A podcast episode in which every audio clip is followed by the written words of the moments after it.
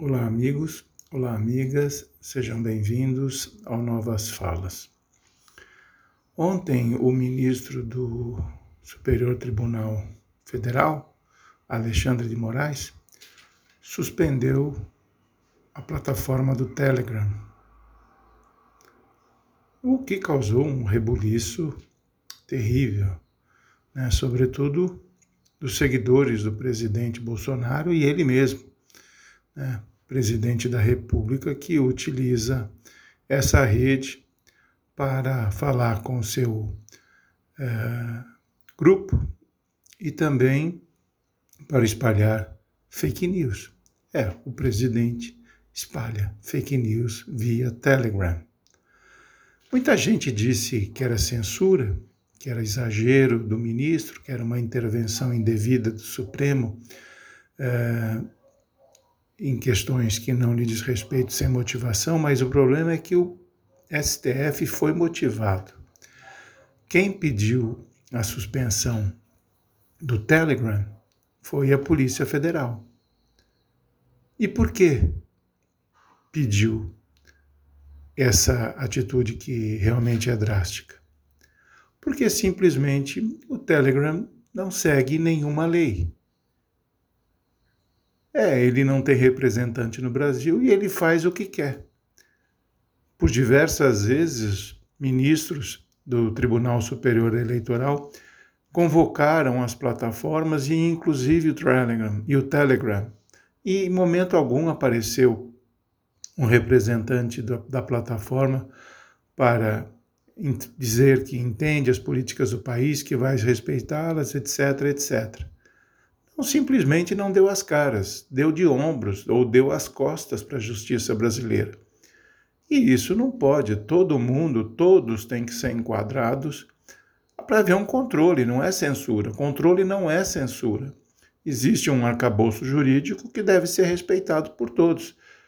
Todas as plataformas estão enquadradas e respeitam. O único que estava de fora é o Telegram e por iniciativa própria. Foi convidado e simplesmente não deu as caras.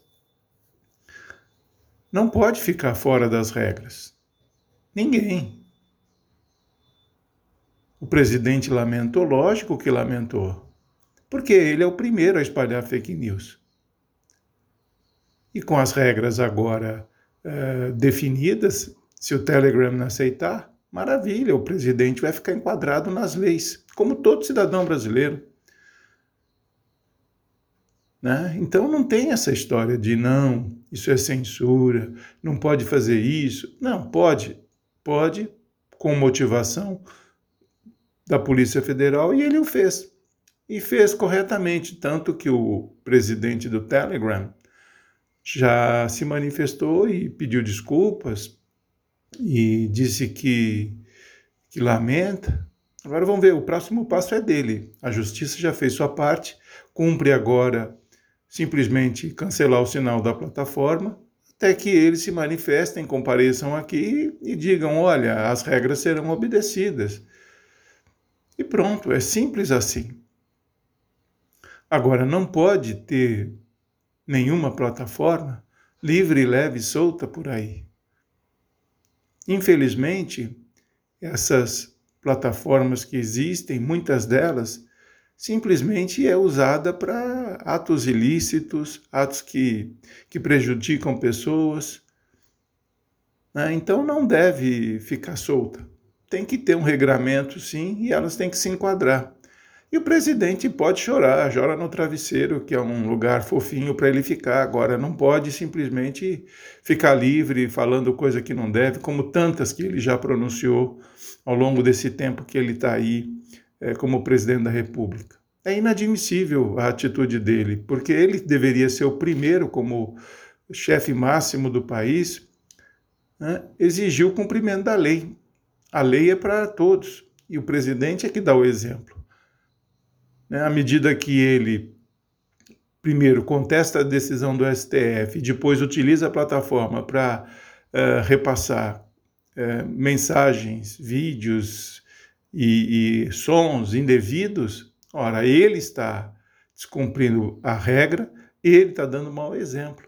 Então fez bem sim o ministro Alexandre de Moraes na minha avaliação, tá? E eu, agora esperamos que o, que o Telegram se manifeste, né? Vamos ver o que ele vai dizer.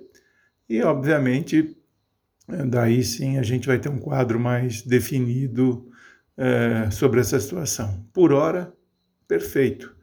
Né? Deram um cutucão no Telegram, agora sério. Vamos ver se ele se manifeste e se enquadra na legislação brasileira. Abraço a todos.